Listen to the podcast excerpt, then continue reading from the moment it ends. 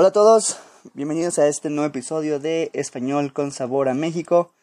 Yo soy Pepe Reina y antes de comenzar quisiera agradecerles a los nuevos suscriptores de Patreon. Ellos son Carmel Darcy y Alex. Muchísimas gracias por apoyarme y apoyar este proyecto y esperemos que con su ayuda podamos llegar a muchas personas más con todo esto para que sigan eh, progresando en su, en su español. Si son nuevos por acá, les recuerdo que, o les repito que nos encontramos también en Patreon. El link está en la descripción del, del podcast. Y pueden encontrarme también en iTalki para tomar clases de español. El día de hoy les traigo una conversación que tuve con una amiga hace un par de días. Su nombre es Sandra, ella es maestra de inglés. Fuimos compañeros antes de la pandemia en una escuela primaria para los niños de tercer año de primaria. Éramos compañeros del mismo grado, por lo que teníamos bastante tiempo juntos en las actividades. Eh, pensé en hablar con ella porque nació en Estados Unidos, ella es estadounidense de nacimiento, pero de padres mexicanos. Entonces se me hizo muy interesante hablar sobre la relación o cómo ve ella eh, la cultura mexicana habiendo nacido en Estados Unidos y qué diferencias puede encontrar entre lo que se vive allá como un chicano, una persona mexicana nacida en Estados Unidos, y, pero que además nació, perdón, vivió también en México un tiempo. Entonces espero que les sirva la conversación para practicar y que tengan una pequeña idea de cómo ve, cómo ve ella las cosas. Ok, entonces, primero, para, para, para empezar, eh, primero te puedes presentar para las personas que nos van a escuchar, eh, que sepan cómo te llamas, bueno, Sandra, que sepan dónde, cómo te llamas, en, en qué trabajas, un poquito de ti. Ok, me llamo Sandra, este, soy maestra de inglés, Ajá. eh, con mil profesiones, Ok, mm, y ya. bueno, pero, ok, para los temas del, del, del episodio de, de esta ocasión, has estado viviendo en México, pero también en Estados Unidos, ¿no? Sí, este, voy y vengo, voy y vengo. Vas, vas ah, sí, tu esposo está allá ahorita. Este, pero, ¿cuántas veces has vivido en Estados Unidos y por cuánto tiempo? ¿Cuántas veces? Em, han sido por periodos largos, Ajá. Sí, de, no, vacaciones, años, vacaciones no, o sea, de que viviste allá realmente. de vivir, han sido una, dos, tres, en tres ocasiones. Tres Y eso suma la mitad de mi vida. ¿La mitad? ¿A, a No los cuántos te fuiste? Ok, no, no hablemos no de, preguntes cuántos años tengo. pero, ok. ¿Cuánto tiempo te has ido como por la mayor cantidad de tiempo? Pues mira, nací allá y estuve hasta los 15 años. ¿Naciste allá? Nací allá. Ok, Este, y luego me vine para México. Y luego conocí a mi esposo y nos fuimos a tener a los niños allá. ok. Estuvimos ocho años. Ocho años más, ok. Ocho años en Chicago. Ok, te- o sea, viviste la, ¿y la primera vez dónde, dónde naciste? Nací en Texas. En Texas, 15 años en Texas. Y 15 luego, años en Texas. Me vine para acá, luego este, a estudiar. Y luego me fui ocho años a Chicago. Ok, Este, y luego ya eh, nos regresamos a vivir acá, porque es más bonito México. ok. Y luego, muy a mi pesar, porque yo amo mi país, ¿no crees que no, eh? Estados Unidos. Claro, Ok, bueno, no sé, ok. home. Y después de que regresaste aquí a trabajar, ¿otra vez te fuiste? Otra vez fuimos un año a Houston, Este año pasado, ¿no? Este año pasado, sí. Ese, ese, pequeñito. Ok. Y este, y entonces, en tu vida aquí y en tu vida allá, ¿cuáles son las diferencias que encontraste? Porque, por ejemplo, las personas que yo conozco, muchas, muchas me han dicho que, por ejemplo, que en Estados Unidos necesitas tener carro sí o sí, porque no hay distancias cortas. Es como, si quieres ir al súper, te tienes que ir en el coche o en el transporte al súper. La diferencia de aquí, te vas a una tiendita en la esquina y te compras lo que necesitas, ¿no? Cerquita. Es Claro que sabes que yo voy, voy a la tiendita en carro, Sí, bueno, pero quizás porque estás acostumbrada a la vida de allá, no sé. sí. Pero Pero no, de sí, defini- definitivamente las distancias son muy largas. Este, Así los climas también son muy extremos. Mm, ok, Entonces, sí, definitivamente sí. A- alguno de mis trabajos, digo, manejaba 40 minutos de ida y 40 de regreso, 40. O sea, y, ahorita llegas a la vuelta de la apostólica en la escuela para trabajar. Bueno, como antes. como antes. Antes me podía ir a pie. Claro que no me iba a pie. Claro que no. Ok, ok. Pero sí es verdad. Sí es como súper lejos. Sí, todo, todo sí, súper lejos. Obvio, hay auto, hay camiones, hay este, todo lo que puedas necesitar, Mm, pero más cómodo, un automóvil. No manches. Y en estilo de vida, o sea, es como trabajar todo el día realmente. He escuchado eso, que es como sales bien temprano, regresas bien tarde y es como trabajar, trabajar, trabajar, trabajar. Como te decía, el sueño americano no existe. O sea, allá sí, literal, trabajo, trabajo, trabajo, trabajo. ¿Por qué? Porque hay la facilidad de este el crédito que te lo dan así Fácil. y entonces compras, compras, compras. Claro, sí, la casa más bonita, el coche más bonito del año, este todo más bonito, pero la vida es trabajo, trabajo, trabajo. Porque tienes que pagar todas las deudas que acabas de adquirir. Claro, claro. Ah, ok, Y, y, y aquí en México ya sabes que es este, si come uno, comen dos, si comen dos, comen tres, Sí, y sí. así no la llevamos. Pero pues aquí también tenemos eso de meses sin intereses y comprar un chorro de cositas. O sea, ¿cuál es la diferencia de estar allá de todas maneras? No es tan fácil aquí adquirir tanto crédito como allá. O sea, ya allá este, entras a un, a una concesionaria de autos y sales con un coche. Ah, ok, ok. Sí, acá te tienen que investigar y el buró de crédito y a ver cuánto ganas y enséñame estados de cuenta y eh, le voy a marcar a tres amigos para ver si es cierto y todo eso. O sí, tráeme a tus papás, tráeme este, al, Sí, al sacerdote al casi cura de casi. tu Jura iglesia, que o todo la verdad. Ok, entonces es más sencillo sacar un crédito ya para cualquier cosa, hasta para una casa. Para cualquier cosa. Sí, es mil veces más sencillo. Entonces, ¿es verdad eso que dicen que no es tan fácil ahorrar allá comparado con aquí? Pues igual y sí se puede ahorrar. Este, yo creo que el ahorro es más como que de cada persona. O sea, es muy subjetivo. Eh, pues sí, digo, si gano 10 pesos, ahorro dos, ¿no? Pues yo pensaría, ok. Pues que he oído, o sea, son como rumores que he escuchado de cómo es allá y cómo es acá. Mm, lo que pasa que en, en, en el evento de alguna necesidad, de algún problema que tengas, está el crédito. Mm, ok. Y termina siendo una deuda más Claro, que tienes otra que tarjeta. pagando. Otra. Ah, ok, ok. ¿Y cómo viste la, mm, ¿cómo decirlo? La comida allá. O la, la, por ejemplo, si tú vas allá a un restaurante mexicano, que dices, tengo ganas de, de unos tacos mexicanos, tiene rato que estoy en Estados Unidos, y vas al restaurante y ves el menú, está muy americanizado todo en los menús, todas las comidas, o sea, sí están muy diferentes. Si tú vas a un restaurante mexicano, o sea, te van a vender tacos, tortas, este, no sé, lo que a ti se te ocurra mexicano, pero el sabor jamás va a ser lo mismo, jamás. O Aunque sea, si mismos tú ingredientes. de- mismo se- le falta la mugre, no, como la mugre.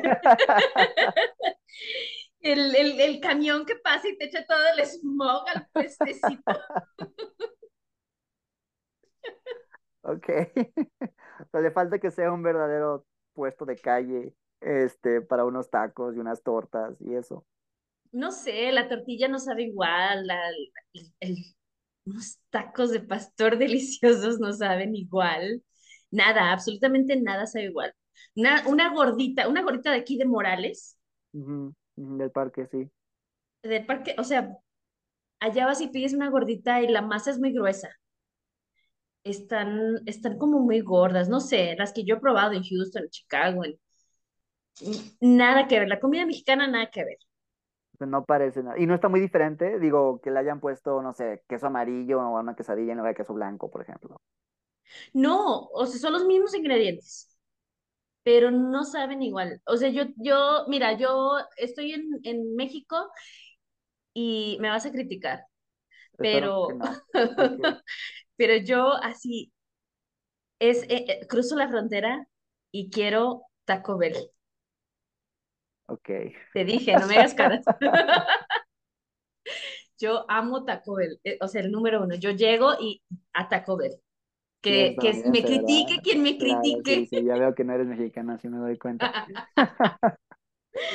Ok, Y, y luego sigo este, con McDonald's y Burger King y Wendy's y lo que tú quieras. Yo adoro la comida americana. Fast food es mi número o uno. sea, tú eres In and Out 100% California.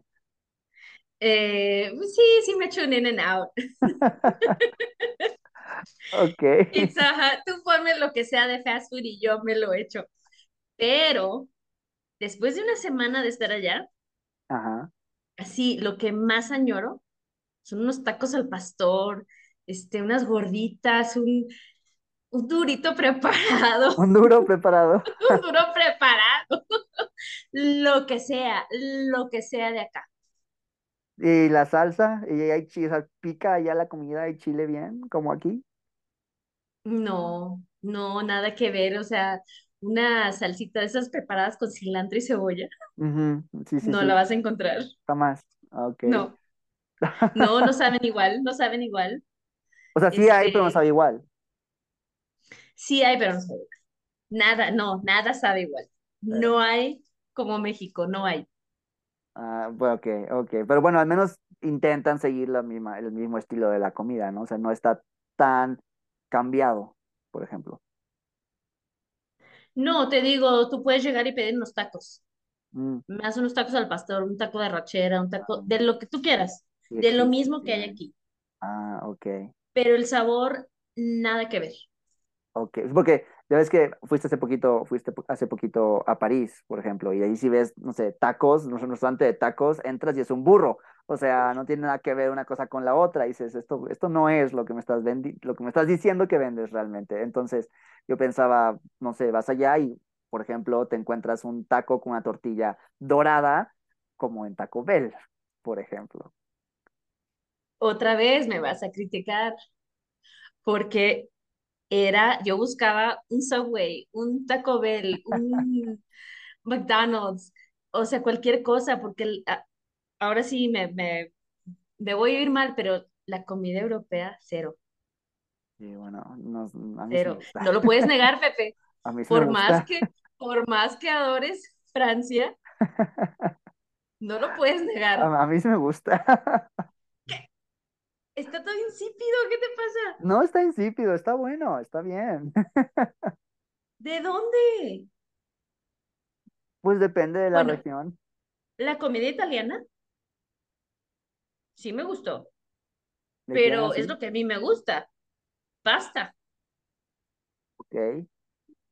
Pues es una más, es, es muy pasta, una, conocido, es muy conocido la una pasta. pizza, un buen vinito, estaba bueno, no, no te voy a decir que no, Ajá, ajá. pero de ahí en fuera, ¿No te gustó? no, tuve que buscar cosas americanas. Ah, Bueno, allá hay McDonald's, sí. Starbucks. Starbucks era todos los días, Sí te creo, sí era te mi creo. desayuno. Chale. Bueno, pero no hay diferencia entonces de platillos, como de preparación. Que sepa diferente, bueno, eso no tengo idea. ¿Por qué? Quizás sí le falta la mugre, como dices, la, esa insalubridad que tenemos aquí. Pero sí, está, está rico. De hecho, mi papá es lo mismo, le falta, le falta la mugre, le falta la suciedad a la, a la comida. Eh, pero, ok, y del español, además de la comida, del español. Tengo muchos alumnos, de neta, tengo muchos alumnos que están aprendiendo español y hablan bien, y cuando tenemos clase hablan bien, pero de repente resulta que trabajan con algún, por ejemplo, en California, que trabajan en algún tipo de, de, no sé, empresa o escuela o organización y tienen contacto con muchos latinos de diferentes lugares, no sé de dónde. Y resulta que cuando hablan con ellos les cuesta mucho trabajo entender lo que les están diciendo. Y yo pienso, ¿por qué no entiendes? Si cuando tenemos clase y estamos hablando, hablas bien, o sea, te expresas bien, yo hablo a un ritmo decente, digo, quizás no con todo el slang que uso normalmente en México, pero no lo usan tampoco allá, y me entienden. ¿Cambia mucho todo el español que escuchas allá o que lees o que ves? Es que depende con quién estás hablando. O sea, llega un, un cubano y es un acento, llega una colombiana y es otro acento, llega un venezolano y es otro acento, y hay de todos los lugares. O sea, en un, en un solo sitio de trabajo te puedes encontrar tres, cuatro, cinco nacionalidades. Sí, bueno, pero por ejemplo, tú entiendes, tú entiendes todas esas nacionalidades, como el vocabulario, la gramática no es muy diferente. Digo, el pasado sigue siendo el pasado en Cuba, Colombia, México. Pues sí, eh, muy parecido, digo, alguna palabra que otra y, y luego dices, ah, pues, ¿por qué está diciendo eso? Se, se oye mal o... Porque lo dice así, sí, extraño, exacto. Sí, bueno, sí, eso es cierto, pero te das una idea de lo que está intentando decir, ¿no? O sea, si alguien te dice, mire una película, vi una, vi una película he watchado, como he escuchado que dicen también, una película como que dices, ok, ok, está muy extraño eso, pero sé que entiendo qué quieres decir. Sí, sí, sí. Pero eh, no te pasa, por ejemplo, cuando un alumno está aprendiendo inglés, a ti te entiende perfecto y a la hora que sale y habla con, con alguien, este, no sé, un güero, un... Bueno. No sé, este, cambia el, el, el tonito, cambia la pronunciación, aparte están los nervios. Yo creo que es más eso. Pues sí, de que si no le entiendo si, y si le contesto mal y si le digo y se ríe de mí. Ah, yo he tenido muchos alumnos que me dicen, es que no me atrevo porque siento que se van a reír de mí. Últimamente que te valga, que se rían, pues qué. ¿Qué más da? Al cabo no lo conoces. Sí, pero... A mí me da igual. pero siento que, o sea, quizás sí tiene mucho que ver eso como los nervios y que, por ejemplo, en clase pues es un ambiente controlado, ¿no? Este, y te acostumbras al acento del maestro y todo. Pero siento que hablando de la comunidad latina que iba allá, no sé qué tan cierto estoy, pero mucha gente es gente que va en busca de chamba, o sea, que son de campo, pues, que de escasos recursos, quizás otro tipo de educación. O sea, porque incluso cuando tú vas de aquí a una zona rural, te das cuenta que el español no es igual. O sea, tienen otro acento, otras palabras, otras formas de expresarse que dices, me doy cuenta que no tiene una educación muy alta. Ahora, si eso lo mezclas a que vas para allá y la persona empieza a mezclar su español con un inglés, este, entre que hablo spanglish y digo una cosa a, medias, así medio mocha, este, ¿no afecta eso el español que hablan allá? ¿No crees que la gente con las que tienen relación a lo mejor es como un español un poquito más extraño, diferente, mezclado? Pues mira, podríamos hablar, por ejemplo, de las nuevas generaciones nacidas allá. Ajá. Eh, una, a lo mejor, a lo mejor ya no hablan tanto español. Ajá. Y si lo hablan, es muy mucho. Sí, probablemente. Este, y con los slangs así como que mezclados entre los tuyos, los míos y los nuestros. Así. este, se pone bueno.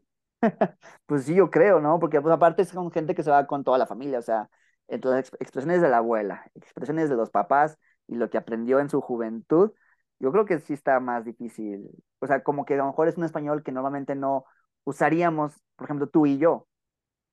¿Sabes? Es como, otro, como una mezcla diferente que a lo mejor hace falta tener un poquito, conocer un poquito ese tipo de cultura también, de los, de, los chicanos, de los que se van. Pues yo creo que sí, híjole, lo he oído muchísimo y sí está para llorar.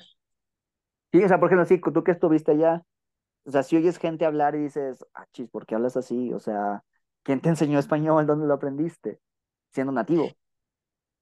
Sí, sí, lo he oído mucho y, pues da mucha tristeza que el español se esté perdiendo de una manera muy distorsionada, este, o, o, que la gramática nomás no tenga sentido. Así de plano. sí, de plano. wow, wow. Pero, bueno, por ejemplo, me diste, me, diste, antes de empezar a hablar la conversación, me diste el ejemplo de la lavadora, ¿no? La lavandería. Eso, la, lavandería. La, lavandería. llegué, llegué a Houston, este, eh, íbamos manejando por la calle, volteo y de guachatería. Dije, ándale. Entonces, que eh, me tengo que acercar, voy a ver qué es eso. Una lavandería. O sea, le pusieron guachatería. ¿Por qué? Porque así la conoce la gente. Ajá, o sea, ni español ni inglés, o sea, es una, español, inglés. Es una, es una mezcla de las dos cosas, que una no mezcla rara. ni en uno ni en otro. Ajá. Pues, o sea, los comunes, troca, parqueadero, y eso es muy normal. Entre unos, ajá. O sea, todo el mundo ya lo entiende y no es así como que estás hablando mal. ajá, bueno, sí, para ellos no está mal porque es una palabra bastante usada, muy común. Ajá. Wow, pero así, así como dijiste la guachetería, debe haber otras palabras, otras cosas medio. ¿no? sí. No se me vienen a la mente ahorita, pero sí, sí hay que dices, tú, ay, ¿a dónde vamos a parar? no manches. Este, y hablan mucho Spanglish en ese español mezclado. O sea, si escuchas como que cambian entre que hablan español y de repente pa, cambian a inglés y luego cambian a español y se me mueven así. Yo lo hago mucho. Ah, ¿Sí? Yo lo hago mucho. Yo hablo, puedo estar hablando contigo en español y estoy pensando en inglés. ¿De verdad? Eh, eh, sí, o estoy hablando, tengo una amiga que vive allá y este, y entonces estamos hablando and we just change y cambiamos y entonces, y, y es muy normal, o sea, no hay como que, ¿qué dijiste? No, o sea, sigue el hilo de la conversación. Mm, ok, qué, qué extraño, qué extraño. Ok. y entonces, si tú eres del mismo caso de las personas que decimos son mexicanas de padres, pero nacieron allá, ¿por qué no tienes un español mucho? Porque a mí me hablaron español en mi casa, mis papás, desde siempre y para siempre. Y, y lo que pasaba con muchos de mis amigos, compañeros, era que los papás les hablaban español y ellos respondían en inglés. Ah, en casa. En casa. A mí no me dejaban responder en inglés. O sea, tú eres español 100% en casa. Sí, yo te estoy hablando en español, tú me hablas en español. Y, y bueno, a lo mejor mis papás no tienen una licenciatura, pero sí tienen una educación este, básica, bien, y, y, y hablan bien el español. Ok, ok. Y entonces por eso ya no, o sea, por eso, bueno, pero en la escuela no tuviste clases de español, o sea, no ibas a clase de español como lengua segunda. Tenían, me tenían prohibido ir a clases de español en la escuela. ¿En serio? Sí, porque no es, no es un buen español. O sea, no es el español real, ajá, querían que fuera tuyo, tuyo. Como bien puede estar dando el español una maestra americana que aprendió español. Ajá. O o una mexicana que llegó y, y, ni siquiera habla bien español. Y ahí simplemente, simplemente le enseña porque lo, lo, habla y ya, pero no es maestra. Ah, no es maestra y órale, ahí vas tú a dar español. Mm, ok, ok. Entonces ayudó mucho que tus papás fueron los que te obligaron a hablar español. Sí, sí, definitivamente. O sea, y, y aparte, a mí me mandaban cada verano eh, nosotros salíamos, pon tú, de vacaciones en junio y acá salían en julio, algo así. Ajá. Entonces, ese último mes de, de escuela, yo venía a, hacerlo acá. Ah, ah ¿tenías escuela en México? El último mes de cada ciclo escolar. Ah, pero ¿con qué fin? O sea, no perder tu español, ¿esa era la idea? ¿Que no se te olvidara? Eh, pues ver la gramática, ver qué hacían en la escuela, este, reforzar el español. Entonces era el objetivo, que aprendieras esa parte mexicana también, no nada más estar en Estados Unidos y ya. Ajá, sí. Ah, bueno, entonces a ti te inculcaron bastante el español. sí, no me quedó de otra. Ok, ok, ok. Bueno, ya al final de, de la grabación de Zoom, es la primera vez que intento hacerlo de esta manera y tuvimos unos pequeños problemas de, de conexión. Ya por ahí nos faltó un pedacito de la conversación en cuanto a la despedida y unas recomendaciones que por ahí decía sobre visitar México. Eh, de todas maneras estaremos hablando con ella en otra en algún otro momento quizás este tendremos alguna otra conversación ella y yo para que puedan escuchar español real entre dos mexicanos eh, hablando normalmente. Por ahora esto es todo. Espero les haya servido la conversación que tuvimos para practicar. No olviden que en Patreon pueden encontrar la transcripción, así como la lista de vocabulario y si son nuevos en el podcast pueden encontrar también mi perfil en iTalki para tener clases de español y seguir avanzando. Yo soy Pepe Reina y esto es todo por hoy. Nos vemos en el próximo episodio. Muchas gracias.